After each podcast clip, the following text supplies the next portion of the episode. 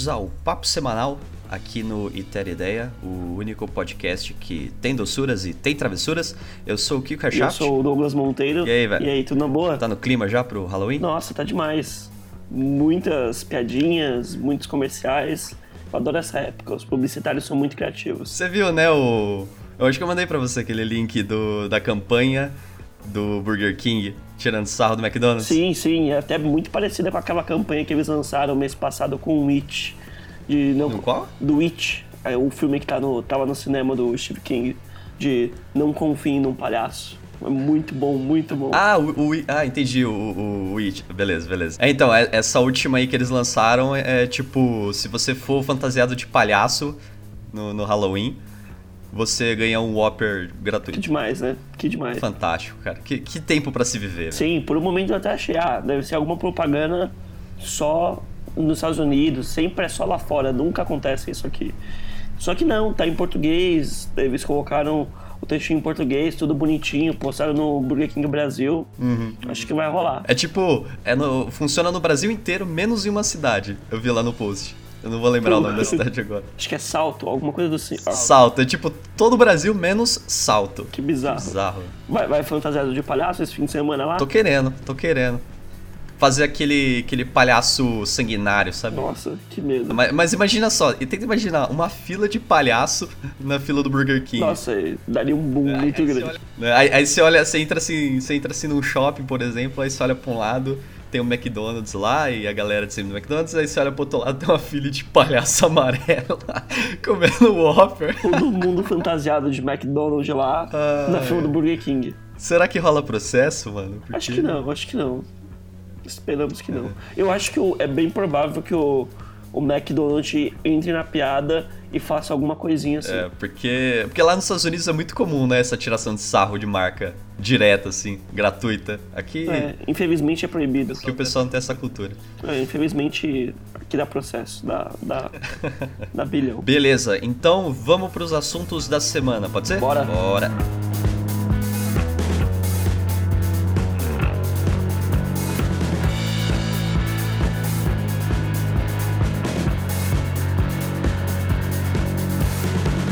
Bom, você viu que lançou uma atualização no Webflow e agora você pode fazer interações, ó, Interactions 2.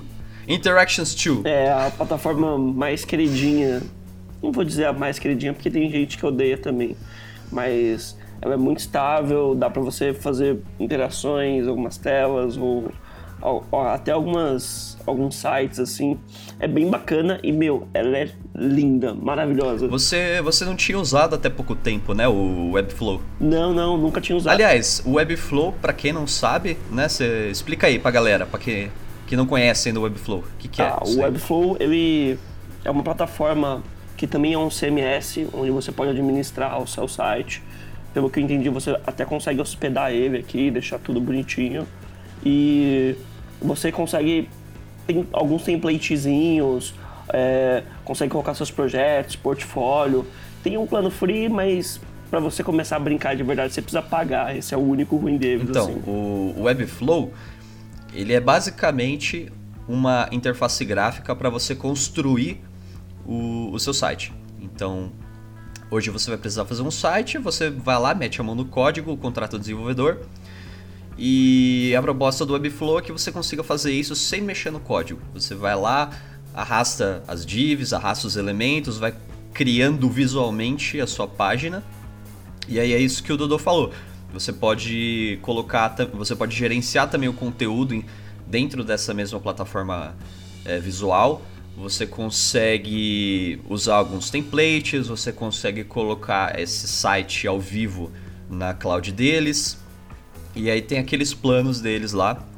Que, sinceramente, eu acho meio, meio caro, velho. Eu não sei o que, que você achou, mas eu acho que é um clássico exemplo daquelas aquelas ferramentas gringas que, tipo, lá fora tem um preço super de boa e chega aqui a conversão do dólar quebra o negócio no meio. Não, é, eu achei bem caro, assim, quando você vê real, pra você começar a brincar de verdade e ter acesso às features e até exportar o código, esse tipo de coisa, que é o que vale muito a pena, porque o código do Webflow pelo que eu vi na a, a comunidade de programadores e desenvolvedores comentando, é um código bem limpo, é um código que dá para você trabalhar em cima dele, que acho que é o grande ponto forte dele. Não lança aquele código sujo que nem vocês antigamente exportava contando no Photoshop. Dreamweaver?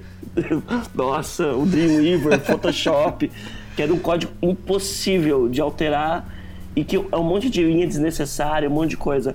O Webflow ele tem essa vantagem, assim, é até bonito de ver os códigos deles. Só que assim, o, o que eles lançaram agora então foi o Interações 2.0. O que, que isso significa? Significa que agora, dentro dessa interface gráfica, você consegue também construir animações. Então você pega qualquer elemento da página e a partir de algum evento, tipo você rola o scroll no mouse, você clica alguma coisa, você dá foco em algum elemento, você, tem, tem alguns eventos que você pode usar, você consegue animar alguns elementos da página. Então, efeitos de transição, tipo você carrega a página e, e alguns elementos fazem tipo um slidezinho para cima, sabe, bem coisa de dribble mesmo, os caras fazem umas transições bizarras de uma página para outra. Então, a, a proposta mesmo dele é você poder trabalhar com essas animações. Você chegou a, você chegou a ver o site da, da divulgação Nossa, deles? Eu ia falar que a gente não poderia encerrar e nem passar pelo Webflow sem comentar o site deles com essa timeline maravilhosa. Cara, esse aqui, ele, esse aqui é o site mais esteticamente belo que eu vi em 2017. Falei, falei. Ah, nossa, eu tô, tô nessa vibe, eu tô junto com você, eu te apoio total. Cara, é muito lindo e as animações, todo o, o design, o, o, esquema de você adaptar o layout de acordo com os anos, assim, cara, é maravilhoso, é uma coisa. É uma obra de arte. Eu, Ó, eu vou, eu vou descrever, eu vou descrever pro ouvinte que tá sem internet agora, tá no busão ouvindo, o que que é que, que é esse site? Tá, eu vou descrever aqui a, a, a tela inicial, a splash screen do site. Você tem Interactions 2.0 em Word Art, uma tipografia assim meio old school de videogame. Você tem uns botões que parecem que saíram do Flash. Você tem um bagulho escrito o quê? Scroll down, scroll down, tipo escrito hum, é, escrito de forma circular girando. Aí no fundo você tem um GIF animado de uma lua mudando de fase, você tem um GIF animado de um planeta tosqueira mudando de fase. Do outro lado você tem um quadrado em outline girando em 3D. E do outro lado você tem um sol em GIF horrível. É não sei se é um sol ou se é um átomo isso aqui, de tão ruim que tá. Então é isso, cara. É, começa assim. Essa, é, esse é o ponto de partida do site. Que coisa Sim, maravilhosa. E é, é muito bonito. E qualquer site que que mostra a evolução da internet que se preze, vai ter coisinhas em flash embaixo. O Luand é um dos únicos sites que eu acho que deve ser proposital, porque ele tem um andezinho no começo, assim, que pisca, parece videogame, videogame 32 bits, sabe, 16 bits. É uma coisa muito bonita, é, é muito bacana. E aí o site aqui, o que, que ele faz? Ele, ele faz uma meio que uma retrospectiva de, do começo, do comecinho lá da internet, dos primeiros sites, Aquelas paradas tudo em tabela, tudo feio pra cacete. Então. É assim, é toda transição que você vai rolando é tudo animado, né? Um monte de animação, os bagulho mexendo pra lá e pra cá, e aí depois eles falam, ah, depois de um tempo a gente descobriu que, que dava para mexer com JavaScript, aí tudo ficou interativo, aí tem um monte de animação, um monte de GIF animado, arco-íris. Aí eles falam, ah, depois depois é, começaram a aparecer os outros browsers, a gente começou a seguir alguns padrões, aí você vê que a internet ela vai entrando num quadradinho, vai ficando mais previsível, depois vem o flash, morre o flash, acho que isso aqui é uma piada.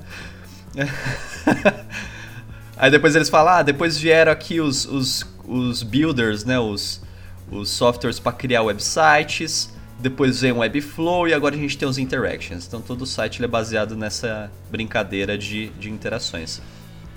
Bem legal, cara, bem legal. Você chegou a testar essa, essa feature lá no Webflow? Não, essa, essa inclusive, eu, eu testei bastante o de criar o, o, as tabelas, de criar alguns layoutzinhos, ver o código, até mexer um pouquinho. E isso, cara, eu achei maravilhoso. Aí, quando chegou na parte de interações, foi muito para mim. Eu falei, não, eu vou ficar aqui, ó, design, pá. Eu sou mais pé no chão. Eu mexi um pouquinho com, com essas interações. Eu achei muito da hora porque é muito versátil, cara. Você consegue fazer animação encadeada, Então, você primeiro faz um movimento, depois você faz o segundo movimento, depois você faz um terceiro movimento, tipo um depois do outro. Dá pra você fazer isso. Você também consegue fazer um movimento encadeado e outros dois movimentos que, que acontecem juntos. Então, isso é uma coisa muito difícil de fazer no CSS. Principalmente o encadeado. Fazer animação encadeada no CSS é um inferno. Você tem que ficar contando o tempo certinho, você precisa ficar marcando na mão quando que um acaba e quando que o outro começa. Quando rodar duas animações, três animações ao mesmo tempo é facinho. Então aqui na, na interface deles, fazer essas animações é, é muito fácil. E, e, eu vi que tem muita opção assim de ação, que você pode reagir, você consegue ouvir, você consegue colocar ouvintes de de mouse, de movimento do mouse. Então o mouse ele mexeu no ângulo vertical, você movimenta alguma, algum elemento. Se o mouse mexeu no ângulo horizontal, você mexe o elemento em outro sentido. É, dá pra você fazer muita coisa assim, dá pra você colocar muito evento. É, eu curti pra caralho, você parece muito flexível. A única questão é que eu achei meio pesado.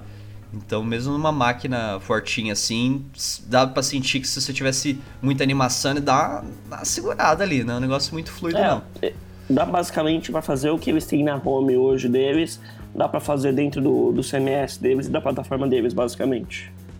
É. Ah, bacana. Eu acho que para mim aqui ela rodou super bem, parece ser super lisa assim.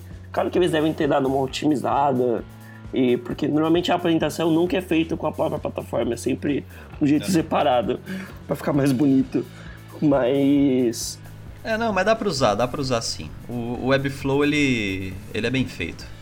É, uma, uma, coisa que eu reparei aqui, até fui ver os, esse Make, make of Webflow e, nossa, ele é um, é um site meio dribble design total, né? Todos os sites têm um puta degradê, coisinhas arredondadas, fofinhas e todo, basicamente todos. Eu acho que deve ser muito forte na comunidade do dribble design, assim, porque todos os layouts que eu vi aqui tem mais ou menos a mesma cara, assim, é muito bonito. Não sei se funciona, mas é bonito. Meu, sabe quem fala bastante do, do Webflow? Diga. O Andrei Gurgel, sabe? Não sei se você conhece ele, lá do UX Lab. Tô ligado, tô ligado. Então, ele tem um canal aí no YouTube, pra quem não conhece, o UX Lab. Ele fez um vídeo, não sei se ele fez mais, sobre o Webflow e uma galera começou a usar por influência dele. Então, se eu sou o cafetão do Figma, ele é, deve ser o cafetão do Webflow. E aí, aí a partir desse, desse vídeo eu fiquei com vontade de testar, né? O, lá no trabalho também surgiu esse interesse, a gente foi testar. Cara, assim, eu, eu sou eu sou um designer ali com um pezinho no front-end, né? Então eu sou meio chato com isso. Eu gosto de meter a mão no código, gosto de customizar as coisas. E eu vou dizer que o Webflow foi a primeira ferramenta que me deu vontade de usar a interface gráfica e não fazer no código. Foi a primeira ferramenta. O que é, é, assim, depois de, de bater um pouco a cabeça, entendendo ali o modelo mental, como que ele, como que ele faz os, como que ele ele abstrai o CSS para trabalhar na ferramenta, é legal, assim, eu acho que é bem fácil de, de, de usar e, e prático até para quem conhece um pouco de front.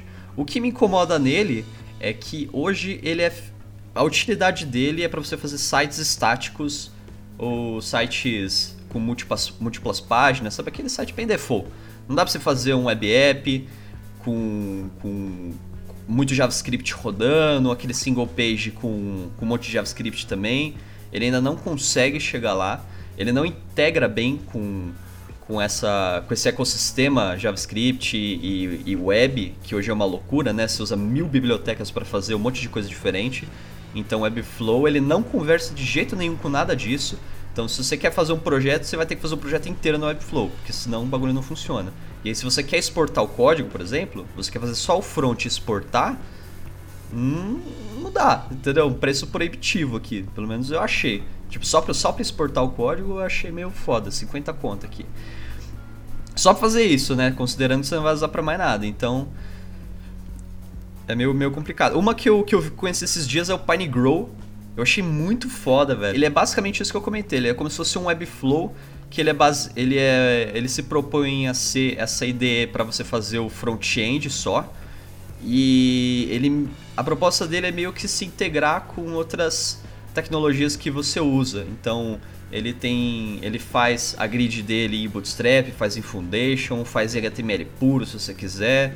Ele integra com, com Angular, ele entrega um monte de coisa lá. Tem um monte de opções para você tentar misturar essa ferramenta dentro do seu workflow. Eu achei ela muito da hora, muito louca e eles, eles estão fazendo um preço bem da hora aqui pro Brasil de 40, 50 reais. É, você compra a ferramenta, não é assinatura, 50 reais você compra, aí tem os planos, né? 50, de 100 e de 150. Que aí a, tem o PineGrow normal, o PineGrow Pro, o que tem CMS do WordPress e tal. Eu testei um pouco aqui, eu achei muito da hora, velho. Achei muito da hora. Recomendo depois testar. Olha, uma boa. É bem bonito. Não é web, mas é bonito.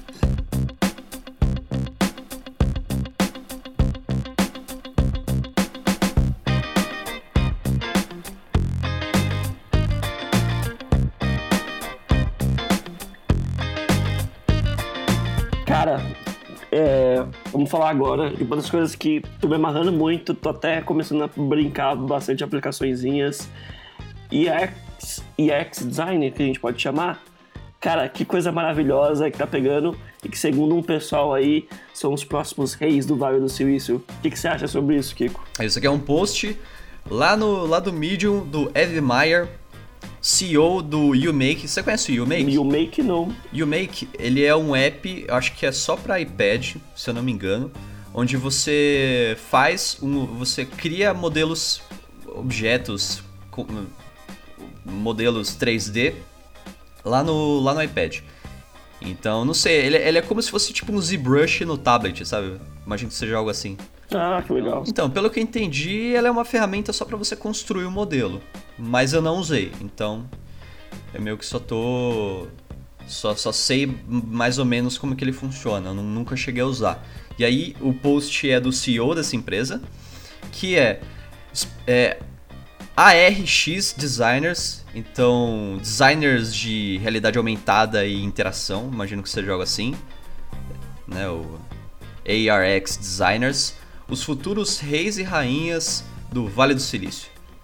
Esse é o post onde o cara fala um pouco, ele começa falando um pouquinho ali sobre evolução da tecnologia, né? Então ali com com, com a Web 2.0 a gente precisava de mais atenção para criar interfaces digitais que fossem amigáveis, né, que, que fossem mais centradas no ser humano, que, que, que, que desse para você usar melhor a tecnologia. Depois de 2007 teve aquele boom dos apps, então o jeito que a gente começa a usar a tecnologia mudou demais, assim, né? Tudo começando a virar, a virar móvel, e, e, e, na sua mão direto. Então, nisso aí ele fala que aí os, os UX designers, né, mais especificamente os, os mobile UX designers começar, é, se tornaram os reis e as rainhas da indústria, né, meio que é o que está acontecendo até hoje. E o que ele está falando é que o próximo, a próxima onda que vai vir vão ser os designers de realidade aumentada e, e virtual reality, né? Realidade virtual e realidade aumentada. E essa é meio que a tese dele e ele mostra mais ou menos como que tá como que tá a indústria hoje, como que as empresas estão investindo nesse tipo de tecnologia. Tipo, falar que a Apple tá, tá se focando na produtividade, usando realidade aumentada, o Google tá se focando mais em entretenimento, experiência de entretenimento, o Facebook tá brincando um pouco com essas é, experiências sociais para fazer as, os, os, amigos eles se conectarem de uma forma um pouco mais personalizada. E ele vai meio que por esse caminho é, aí. O, é, todas as empresas elas estão meio que girando nisso. A Apple lançou ano passado o AirKit. É, eles não vieram do nada também. A Apple, o Facebook e a, todas essa, isso que é da hora, né? Todas essas empresas gigantescas, eles estão investindo é, primeiro em, nesses SDKs aí de, de desenvolvimento para você trabalhar com realidade aumentada e os, os projetos deles, né?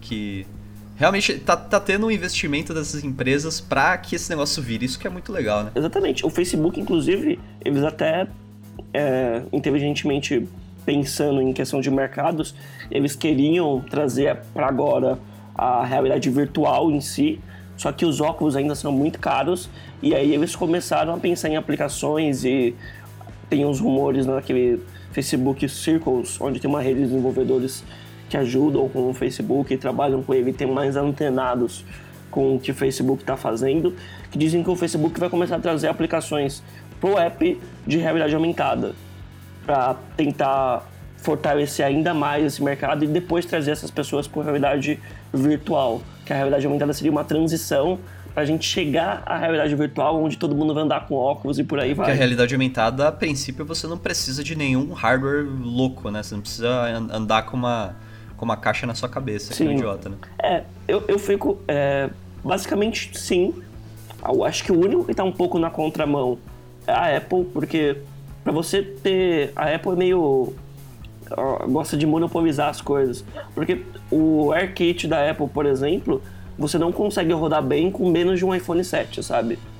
Uhum. E aí acaba que isso pega um nicho muito específico de uma plataforma que poderia ser aberta e você poderia replicar para o Android é totalmente fechada para o iPhone e, e tá vindo um demão do Google e até do Facebook e até da, uma das plataformas que a galera mais usa que é aquele Air Está na versão 6 assim que ele é open source e quer pegar para iPhone quer pegar para é, mobile, quer pegar para desktop, então ele quer pegar em todas as plataformas. A Apple tá um pouquinho meio monopolizada e falando, a gente quer esse mercado só pra gente, sabe? Você, você falou de open source, você lembra que eu, que eu, que eu testei? Eu tentei fazer algumas brincadeiras um, uns meses atrás com, com a web, né? Porque eu sou um cara da web, né? Eu, eu olho essas aplicações nativas e eu falo, dá pra fazer na web. Aí eu fui tentar fazer o, tentar fazer a realidade aumentada na web e, cara, é uma bosta. É Pelo bem menos, ruim, é bem ruim. É muito ruim, cara. Puta, não, não rolou ainda. Ninguém. Não sei se é por causa do hardware, não sei se é por causa de falta de, de, de, de ferramenta, de framework para trabalhar, mas ainda não rolou. Infelizmente. É, nesse quesito a realidade virtual tá um pouquinho mais avançado com aquele é, Open, OpenGL. É, WebGL, WebGL, tem aquele 3JS que é muito, muito foda, cara. Muito, muito, muito maravilhoso, né? Você lembra, lembra da faculdade? Eu fiz um site 3D, você lembra? Lembro, lembro, gente. Aqueles, aqueles, eu fiz um site 3D onde você navegava nos blocos 3D, assim. Aquele site feito no 3JS. É, eu, eu, eu, tenho um apego bem grande. A gente até que virou um pouco nosso TCC depois. A base daquele conceito que a gente usou nesse projeto com o site 3D. e foi bem legal, foi um dos meus projetos favoritos, assim. Aí o que, que o cara fala aqui no, no post? É, alguns pontos que esses é, ARX designers, designers de realidade aumentada, eles vão precisar se focar. Primeiro ponto no storytelling, que é que pelo ponto de vista dele é que o que diferencia o, a realidade aumentada são as experiências personalizadas para várias pessoas diferentes. Então, o cara Tipo, realidade aumentada eu posso seguir pelo caminho que eu quiser, sabe? Eu não, eu não consigo fechar tanto o caminho que nem eu consigo numa interface 2D ali, flat. Aí eu tenho o design 3D, né, que é outra técnica que a gente vai precisar dominar para trabalhar com isso, saber mexer com 3D, saber construir esse negócio, que é um know-how que a gente não tem hoje, tá? Um ou outro vai ter, óbvio, mas eu acho que vendo o mercado, a gente não está preparado ainda para trabalhar com 3D, infelizmente. Aí o cara questiona aqui algumas ferramentas que podem ajudar a gente a, a começar a trabalhar com isso, a, a, a modelar ou a construir elementos, porque a gente vai precisar de insumos, de materiais para conseguir trabalhar com realidade aumentada. A gente vai precisar construir essas coisas, coisas que a gente ainda não consegue fazer direito. E a outra, a outra técnica aqui que ele comenta é a de direção e edição. Tipo, como se você fosse um diretor de filme, né? O usuário tá ali dentro da experiência, decide fazer outra coisa, decide desligar o celular, o que acontece, que tipo de transição você faz e tal. Então, ele termina aqui meio que falando que a, o foco mesmo é você criar experiências personalizadas. Então, o, que é o poder da realidade aumentada é a habilidade de ser pessoal. Isso aqui achei legal, cara. Achei legal acha, você acha que é isso mesmo? Você acha que o futuro da gente vai ser trabalhar com essas experiências de realidade aumentada e realidade virtual? Ah, eu acho que a gente está aprendendo para isso. Eu não sei se você já chegou a ver aquele Facebook Spaces, Cara, é muito, muito legal. Você... Não, não vi não. É, ele é uma plataforma do Facebook que o Facebook já tem hoje disponível para quem tem o Oculus Rift ou o HTC Vive, que é os mais recomendados, que eles têm sensores de mão. E você consegue criar um avatar seu e você consegue ligar para outras pessoas que, tem, que vão ter outros avatares, você consegue compartilhar momentos, você consegue pegar esferas de pequenos mundos e tipo, eles têm é, é, alguns presets de esferas que você joga e todos os seus avatares, sei lá, agora estão na Califórnia, na montanha russa da Disney. E aí você consegue fazer selfie. Se você não hum. tem o óculos, e, só que outros amigos seus têm, você consegue pelo seu celular mesmo usar a sua câmera da frente e você participa de uma conferência com ele, você pode comemorar o aniversário dos seus amigos só com avatares. É um negócio muito Black Mirror, uhum. assim. Se você quiser, você só vive no Facebook Circles, assim. Você consegue compartilhar, tirar selfie. É uma coisa bem legal, assim. E que o Facebook já, tá, já tem uma plataforma robusta e pronta já utilizando isso. E, cara, a realidade aumentada, que particularmente no momento é o meu preferido, até por questão de custo, que é barato para você produzir, é barato para você.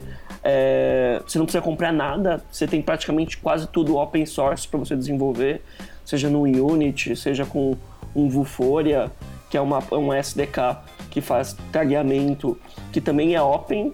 Se você for empresarial, você até paga uma licença lá, mas ela é muito aberta e qualquer um pode criar. Eu acho que o, o grande empecilho para nós designers que não tem um costume é o 3D, que para mim foi uma porta de entrada que eu, eu sempre falei, nunca vou entrar com 3D, nunca vou mexer, não quero mexer, não gosto. E aí a realidade aumentada falou, opa, não é assim não. Você vai precisar mexer com 3D sim, vem aqui, estuda. Calma lá, fera. É, porque tudo tá aprendendo para você. Você não precisa ser o craque do 3D. Eu não acho que o designer precisa saber, mas eu acho que saber contar uma história, pensar nas interações, em como ele, você vai mapear o local, como vai ser o local e como a pessoa vai interagir com o local em si, é uma questão bem importante assim. Eu acho que o Pokémon Go soube lidar com isso muito bem, sabe? Em questão de realidade aumentada, eles pensaram no esquema da câmera de você colocar o Pokémon nesse lugar, só que também se você não quiser, a gente tem um lugar fictício tagueamento é muito bom, a interação com o GPS, que é um recurso muito legal de você usar com realidade tanto aumentada quanto a virtual. Eles usaram muito bem. Eu acho que isso aí vai, vai dar bilhão.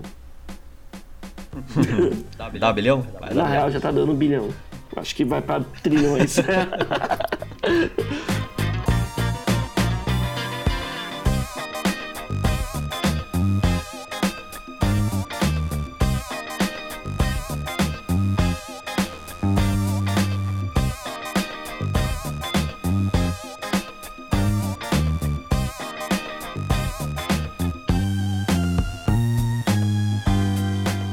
próximo caos aí da semana, saiu aí outro post é, no, no Medium do Prototyper.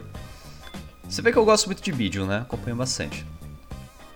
Que ele faz um paralelo entre o design de produto que o Google está aplicando recentemente e uma ressurgência é, contemporânea aí do design italiano dos anos 60 70 que aí ele faz esse paralelo entre os produtos atuais e os produtos da Olivetti, que, que para quem não conhece é uma empresa centenária de que começou ali fabricando aquelas máquinas de escrever. Eles evoluíram, começaram a fazer eletrônicos é, em geral, depois quando foram entrar no Move já nos anos 90 para começar a fazer computadores, meio que não rolou. Aí a empresa deu uma descontinuada, hoje ela está trabalhando com telecom. Ela faz parte do grupo do, do Telecom Itália, né, a TIM. Então, ele pega aquela época dos anos 60 e 70, onde Olivetti fazia uns produtos é, com design fudido, cara. E. Que, que, que, tipo, que, que, que, é, que, que é legal aqui, né? Os produtos que a gente tem hoje, né, que pra gente é referência de design, a gente, né, leia-se Apple, todo mundo sabe, né, ou deveria saber, que é tudo muito inspirado no design alemão, principalmente, né, como como carro forte aí os produtos da Brown.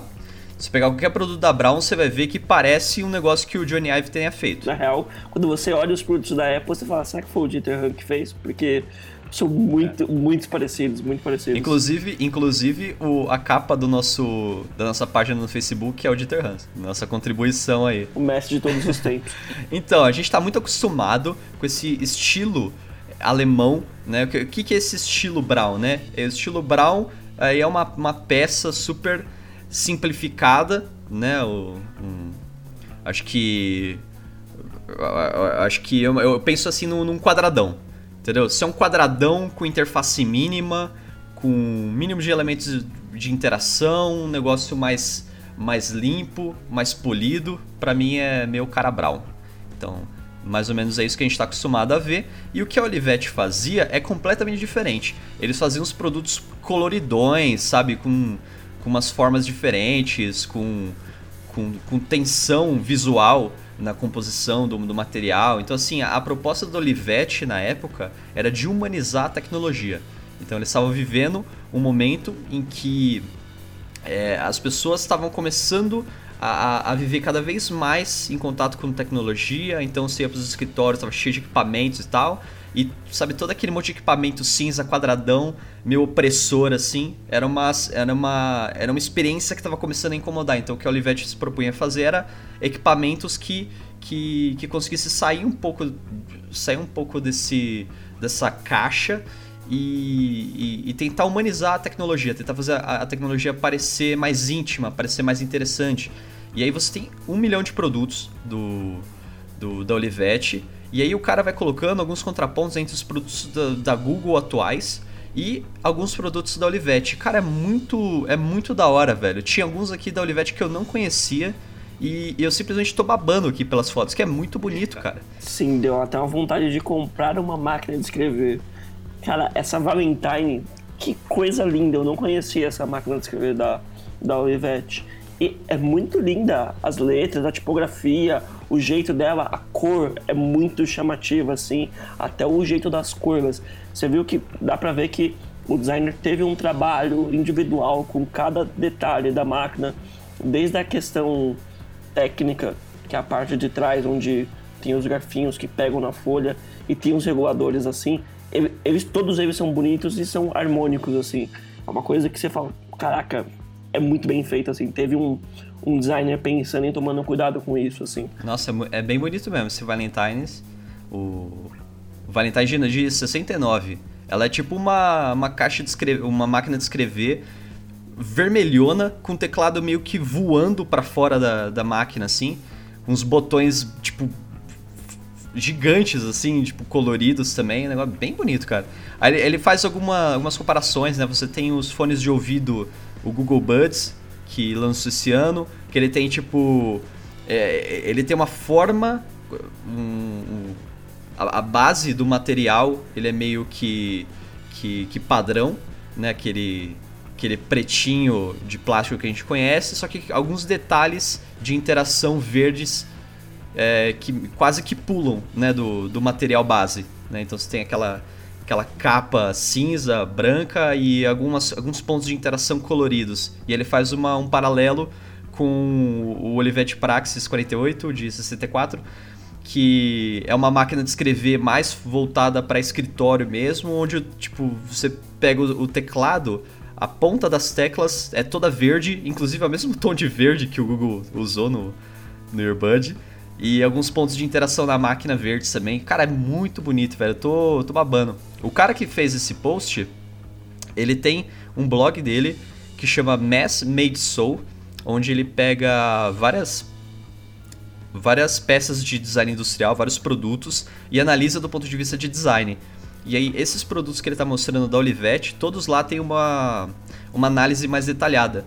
Tipo, ontem eu perdi umas duas horas, cara, lendo isso aqui, porque é muito da hora, velho. Tipo, é, é, um produto mais da hora que o outro. Sim, e você vê que, tipo, a proposta do Google é, é, é basicamente a mesma deles. Tentar humanizar um pouco os produtos. Os cardboards dele, o do Edwin, Você vê que tem um material assim que parece que você tá em casa de, sabe, de moletom, no frio, assim. É super confortável. Exatamente. E aí ele, ele quer te passar isso e falar, vem, vem mexer, não é um negócio super high-tech que gamer usa, sei lá o que. Não, é pra todo mundo, sabe?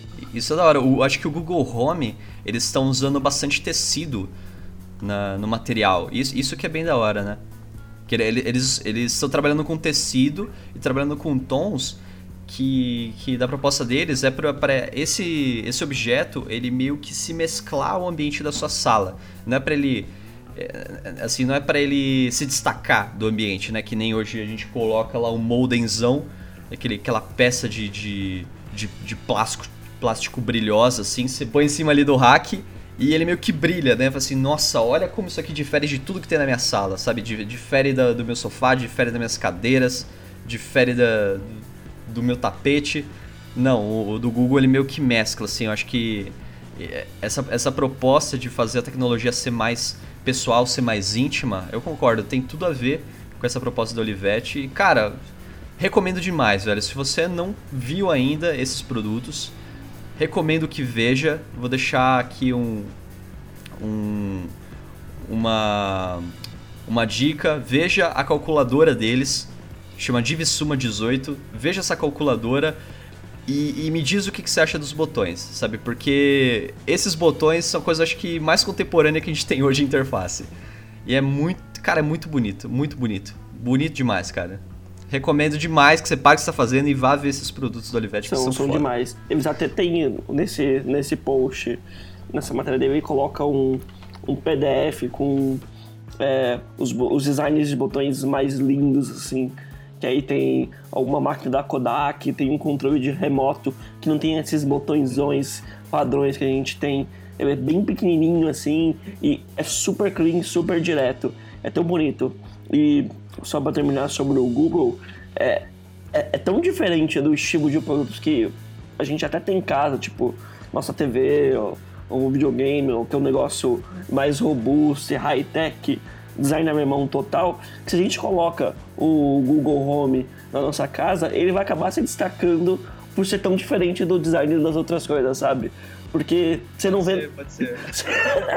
Porque você não vê nada parecido feito hoje. Eu acho que isso eu acho muito bacana, porque. Mas ele não chama muita atenção, ele é bem discreto. Exatamente. Só que o, o design dele, a aparência dele é muito diferente. Eu acho que ele nem vai aparecer um assistente pessoal, sabe? Ele tá só ali, bonitinho. ele vai estar tá mais perto esteticamente do meu sofá do que do, da minha TV, sabe?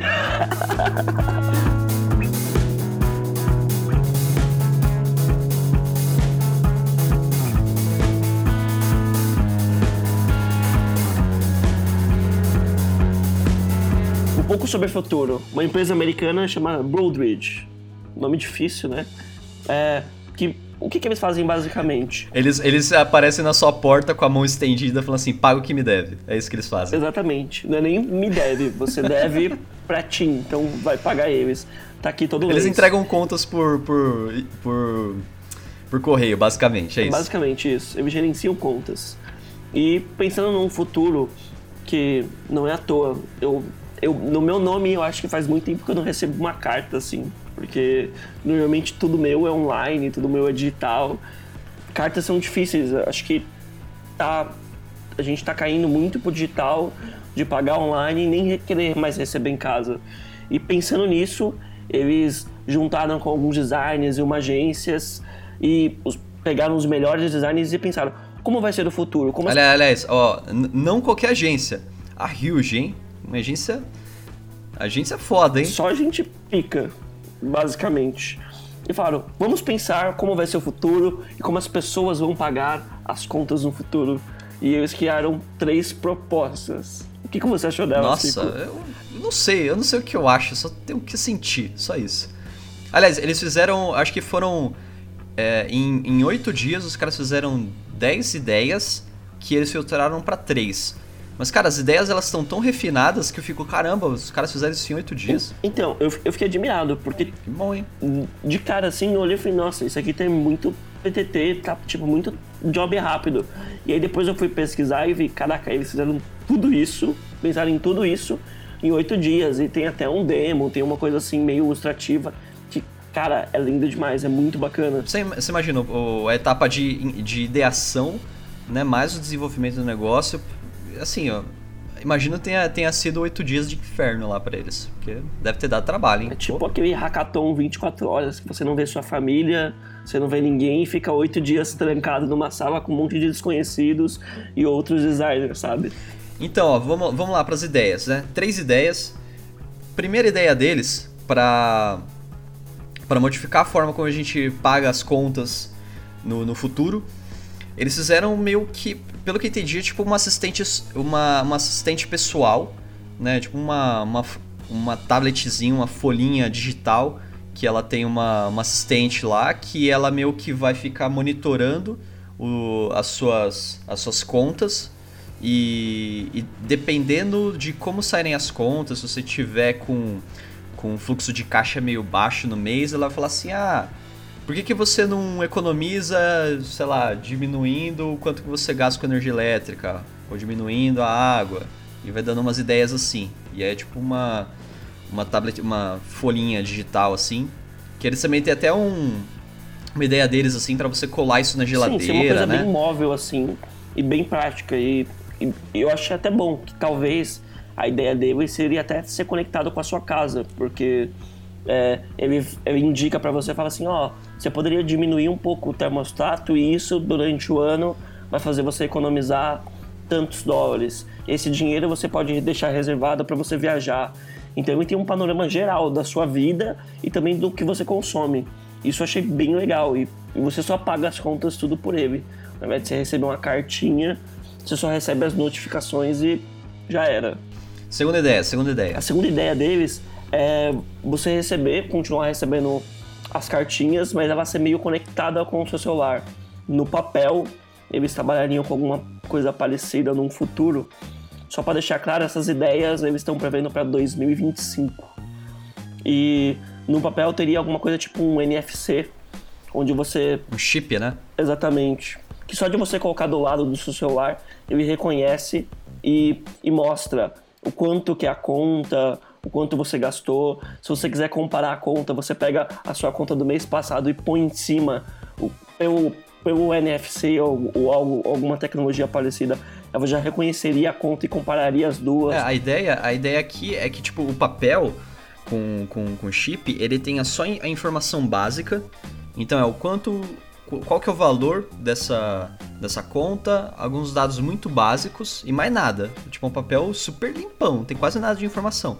Aí você vai, põe seu celular do lado da conta, aí pelo, pelo chip do NFC, você abre os detalhes dessa conta no seu celular para você ver com mais com mais cuidado, assim, quais que são as informações. É isso que você falou, né? Se eu quiser comparar duas contas, eu pego uma segunda conta física, coloco em cima do papel da primeira conta, aí eu acho que os dois chips eles vão bater lá no celular, ele vai falar, opa, compara as duas. É bem legal, bem futurista. E o, o que eu achei o toque de mestre, assim. A cereja do bolo. A cereja do bolo, assim, falar, ah, vamos fechar com chave de ouro. Que, ah, beleza, minha conta tá certa, é isso mesmo, vamos lá. Aí você quer pagar a conta, você só destaca o filetinho com o valor e já era. É, o NFC reconhece que você destacou e ele paga a sua conta. É muito da hora. É tipo uma, é tipo uma área do papelzinho destacável, né? Com o valor da conta. Você pum, sacou, pagou. Pagou. Cara. Nossa, seria tão fácil. Nossa, isso. O cara até comentou aqui, né, que o, o board de, de executivos lá desse Broadridge, quando, quando a já apresentou esse conceito, todo mundo deu uma engasgada, assim. Eita porra.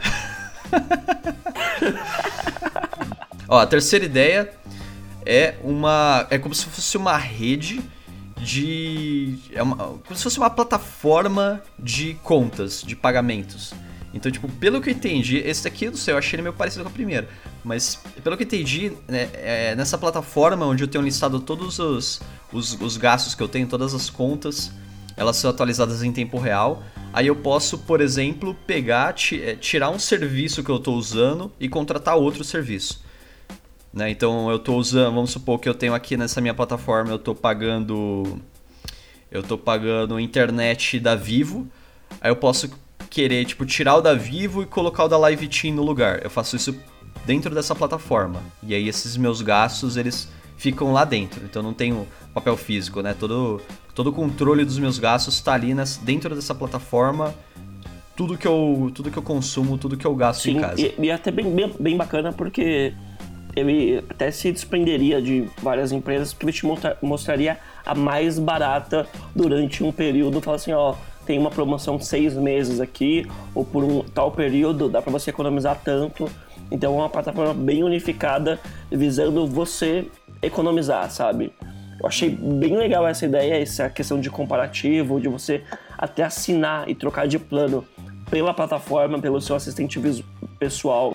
É. Aqui no exemplo deles é tipo uma tablet também, você controla tudo dentro dessa tablet, todos os seus gastos estão lá dentro. Sim, provavelmente seria algo do. Eles estavam pensando em algo do tipo que você poderia até colocar no seu celular, diferente da primeira ideia, que seria um papelzinho que ficaria na sua geladeira dentro da sua casa, assim. Porque eu acho que o outro é um pouco mais conectado com as suas casas, com a sua casa. Eu acho que esse é um pouco mais conectado com os serviços que você consome, até digitais, esse tipo de coisa, é. assim. Eu acho que, na minha opinião, esse daí é o que provavelmente vai virar. Inclusive é o que é o que na Broad Ridge os caras votaram mais, assim, é o que eles mais gostaram. Eu acho que esse é o que faz mais sentido. Porque fazer um negócio com papel, com chip, apesar de ser muito da hora a interação, é muito caro e ainda assim você ainda precisa ficar produzindo produzindo as cartinhas. Eu não sei se é um negócio muito escalável não. E aquele primeiro lá, eu acho que ele é um MVP desse último, né? O assistente pessoal, acho que ela é um MVP desse terceiro aqui, que eu acho que ele seria o final mesmo. Tipo, tem uma plataforma integrada onde todos os gastos que eu tenho, conta de luz, conta de, de, de, de água, tudo, tudo que eu gasto aqui, ele cai no mesmo lugar. E aí eu posso mudar os serviços dentro dele. Acho que é, é o caminho. Eu, eu acho que esse é o caminho, é o que tá todo mundo indo. Talvez nem tenha essa plataforma visual, eu acho que a tendência é que a gente, sei lá, use um Amazon Echo da vida e a gente só pergunte para ela, e aí, como tá minhas contas, pague tal conta, ter o assistente pessoal que você só fala para ele e ó, se vira aí que eu quero que faça isso. Uhum. Acho que o Amazon Echo tá, o Echo tá na frente disso é, e, e eu acho muito bom, mas dá um medinho, porque se no celular eu já me escutam o tempo todo, imagina ter um negócio dentro da minha casa, no meio da sala, que vai reconhecer a minha voz. É, é a gente já falou, já falou no programa anterior, privacidade vai dar merda, hein? A gente tá falando. Sim, só você não quer ver. Só você não quer ver. Então, vamos ficar de olho aí, cara, porque esse negócio é, é complicado. Aí, ó, o, o Broadreach, eles, eles abriram uma votação, cara. Você pode entrar lá no site deles e votar em qual dessas três opções você mais gostou. Legal, tá aberto lá, lá no site. Beleza. Eduardo, quer deixar um aviso? Opa, eu, eu queria deixar para quem tá curtindo ou quer dar mais uma olhada sobre realidade aumentada ou realidade virtual, para quem tá começando assim, eu recomendo muito.